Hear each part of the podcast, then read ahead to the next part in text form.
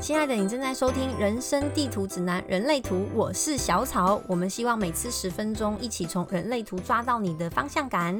这一集呢，要延续前面的主题，继续跟大家聊聊关于社会人的通路回路。那上一集呢，我们是在谈理解，来简单复习一下哦。理解回路的主题，当然就如同它。的名字哈，理解也代表括号逻辑，逻辑在大家的印象中是什么呢？可能也可以代表着理性，对不对？它就是透过呢一些细节啊，专注在其中，找出一定的模式，并且呢，透过他理解完之后。好，这个就会有自己的一一套逻辑啦。这真的很抽象，我不知道要怎么说。像有些人可能觉得说 A 下一个就是 B，然后才会有 C。可是有人觉得，哎，其实 A、C、B 也是可以通的，就是不同的逻辑。所以每个人呢，好有这个理解回路的啊设计，会透过这样子的方式去理解之后呢，把这一套模式分享给别人。记得哦，社会人通道的。有一个关键字就是分享，不是说哎我自己知道就好，而是还要分享给别人，说哎我知道了，你也要知道。好，我们上一集是不是有跟大家分享说，社群媒体其实就可以说是呃给社会人分享的一个很好的管道。那相对于理解回路的感知回路呢，它是以抽象以及体验为主，但理解回路是都没有经过情绪中心，所以我们如果把理解回路的通道呢都把它连起来。好，你就可以发现呢，诶，它都是在左边为主，好，直觉中心，然后还有啊，中间当然都是会经过逻辑中心、喉咙中心、居中心、剑骨中心跟根部中心。那感知回路，感知回路的部分呢，就是会走过右边我们的情绪中心，所以它要表达的就是一种情绪上抽象的，没办法很很呃依靠逻辑或是有一个固定模式的这种经验。好，这些经验就是透过我个人去体验，不管是好举例哦，我们可怕一点的高空跳伞，或者说我去一些地方游玩，好，这一些我个人情绪有情绪的体验连接在一起之后呢，诶，再分享给别人。除此之外，除了分享给别人之外呢，还有包含。我从过去的经验当中学习，假如说，哎，我这次的旅游，哦，怎么样安排了这个行程？哎，结果发现，哎，怎么样不太顺，或者说啊，我忘记去呃检查那个房间的订的订房。像我前阵子就听到有一个人就跟我分享他的经验，就是他去订了那种小民宿，结果他没有先去确定说，呃，当天怎么样 check in，就后来发现哦，那个很很两光啊，这个主人民宿的主人呃。当天才跟他说，他这个房间没办法入住，他就学到说，我下次一定要先检查，因为他喜欢去很 local 的这种体验，所以他就喜欢订那种小民宿，而不是饭店。他就跟我分享这一块的经验哦，诶，有可能就是因为我不知道，我猜的哈，这个社会人的回路去跟别人分享，因为像我个人啊，小草自己其实是没有这个呃，没有这个社会人的回路。所以我的确呢，在某个部分来说，并没有特别喜欢跟一定要跟别人分享什么，甚至在我以前哈很年轻很年轻的时候，学生时代，我还会觉得说，哎，你为什么要跟我说这个？这跟我有关系吗？我又不一定会用到，我其实没有很想听，但基于礼貌，当然还是会听完。后来发现，哦，原来很多人喜欢去讲一些、讲述一些自己的体验经验，分享给别人。哎，原来是这个社会人回路很有趣哦。那你可以透过去仔细的聆听别人分享的念内容，去猜猜看，哎，他是理解回路还是感知回路？所以理解回路呢，会利用它左边这个直觉中心，直觉中心的一个关键字是求存、生存。所以它透过 try and error 之后呢，跟大家说，诶，什么是可行的？那通常啦，会跟一些科学啊、理性的部分呢比较有关系。那感知回路呢，就是对于经验。的渴望，尤其是情感跟关系，这个就是你没办法很逻辑跟理性的去描述的一段。所以像艺术发展啊、文学啊、人类学啊，这个就是比较是感知回路。所以在渴望抽象的体验的过程当中呢，他没有办法很有安全感，没有办法很确定，这个就是情绪中心的特色。那体验就来自于这种内心蠢蠢欲动的感觉，像呃，我们年轻的时候，我怎么一直谈年轻的时候，好像真的老了。最近跨年可能特别有感觉，就年轻的时候听到好多人的梦想都是环游世界。那你说环游世界可以干嘛呢？而且一定要一口气去这么多国家吗？你可以分次去什么的。那可是有这种渴望的人，心里蠢蠢欲动的人，这种体验是无法用。清楚的语言跟你解释说为什么他想要做这件事情。那可能这种这种渴望也带有一点不安感。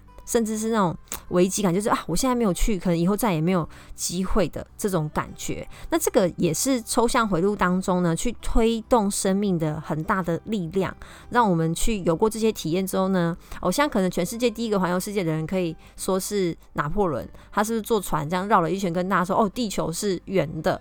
那这种体验分享给别人，可能就是社会人的。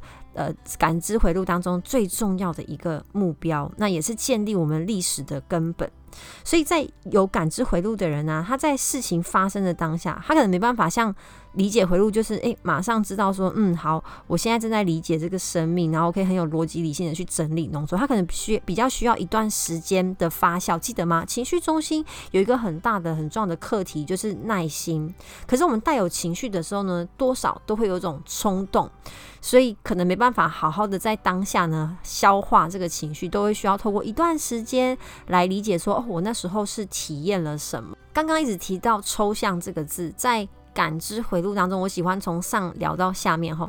最上面呢，头脑连接逻辑中心的六十四、四十七，它的呢解释就是抽象，没有什么。呃，没有什么呃明显的逻辑可言，它比较是图像思考，然后会一直想，一直想，一直想，想什么呢？各种他想要知道的答案。因为我们每天都在接收很多的资料，不管你是划手机、看电影，是不是就会看到可能一些图片、一些梗图，或者有些人分享的故事、影片等等，这都代表着资料。那六十四号闸门呢，比较是用图像在做思考，那四十七号闸门像是一个。剪辑、编辑，把这些资料、这些呃图像，把它编组成有意义的。有意义的一些画面或是故事，听起来呢就非常像一个导演，对不对？没错，我们在大脑当中呢当自己的导演，所以这条通道呢，它不断的想要去厘清脑中的资讯代表的意思，去解决脑袋的困惑。所以当有一个资讯来到他的面前的时候呢，他可能就会忍不住去想要解答这个困惑，说这件事情代表的意思是什么？他要理出一个结论。所以啊，有时候会经历一种很混乱的感觉，因为。到底要找什么答案？这个困惑是什么？他可能在前面呢，就会有卡住的感觉。有时候啊，说实话，不是每一个问题都有一定的答案，对不对？甚至没有所谓的标准答案。所以思考其实是会有压力的。六十四、四十七这条通道呢，就会带给我们头脑这种想要搞懂人生到底是怎么一回事的这样的压力。所以啊，有这条通通道的人，他必须要找到适合的方式呢，去跟外在分享，不然很多人会听不懂，说啊，所以你的意思是什么？我完全听不懂。毕竟这一条通道的名字是抽象的通道嘛，他的脑袋有疑问，也有解答。那如果你只有六十四号闸门的话，哇，那真的就是会有这个层面的压力哦，就是这些困惑。给你不断去找答案的压力，但是你可能又不一定找得到答案，甚至哦还没找到答案就想说先解决再说，就是耐心啊，先解决再说。所以大家都知道嘛，如果你没用正确的方式去解决一个问题的话，那答案可能会更糟糕，结果可能会更糟糕。那四十七号闸门就是想要去了解各个的问题跟困惑，但是呢，你需要先准备好，你必须要先有耐心。好，你必须要先知道说我现在要解决的问题是什么，这是非常重要的。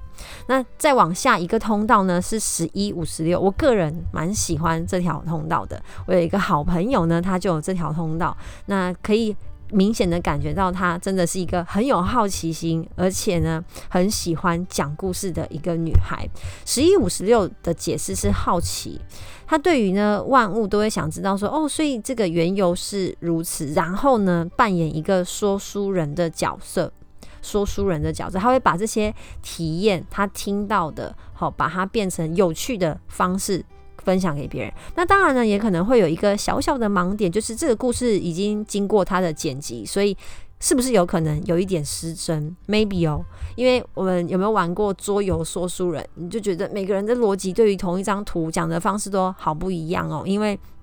一定是会有主观的，一定是会有投入自己的一些体验，所以社会人通道的感知回路啊，所谓的把体验变成故事，就是每个人在同一件事情当中的体验其实是会很不一样的。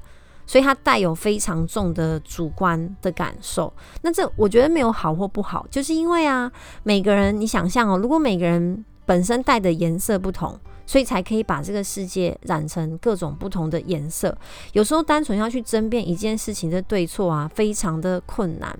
那这可能会是比较理解回路的人想要做的事情，就是这怎么样是对，怎么样是错，怎么样黑，怎么样白。可是对于感知回路的人，就是啊，就是各种体验，各种的体验都合理，各种的体验都可以被接受、被传递。那十一五十六呢？他们的这些故事啊，就是想要分享给大众、好老百姓们。一个不同的 idea 或是信念，或是诶，你人生呃可以因为这样呢有所蜕变。可是他其实没有一定要你怎么样，好像个体人就是激励，就是我很想要 push 你去做哈，你可以去改变。虽然你不改变也跟我没关系，但是我会鼓励你去改变。可是呃，十一五十六的讲故事就是诶，我就跟你分享这一些道理。好，那说书人讲完就离开了，就离开了。好，这让我想到前阵子一部台湾的影影集啊，就是《天桥上的魔术师》，也可能有点类似这样。就是我跟你分享说，啊，这个故事是这样，这个魔术是如此，然后我给你一些 tips，但你最后怎么去做，怎么去延伸，那就是看个人。那其实我们现在啊，当然已经不再仰赖别人的说故事哈，来知道说，哦，这个呃，这个世界是怎么样运作的。比较多是从网络上去知道资讯，所以从网络上去分享故事也是一个很好的管道。不管是各种的网络小说啊、网络漫画啊，这也是啊十一五十六可以去分享自己体验的一些管道。因此，这两条通道说起来哈，我个人认为，呃，十十一五十六呢比较适合是用文字小说书写的方式，因为他们的说书人代表的是语言。那六十四四十七呢，诶，可能很适合 YouTube 哦，就是拍影片啦，因为它比较是图像化的思考。不知道你有哪一条通道呢？今天呢，把这个感知回路呢，我们分成上下两集，下一集再跟大家分享其他的感知回路。我们下一集见，拜拜。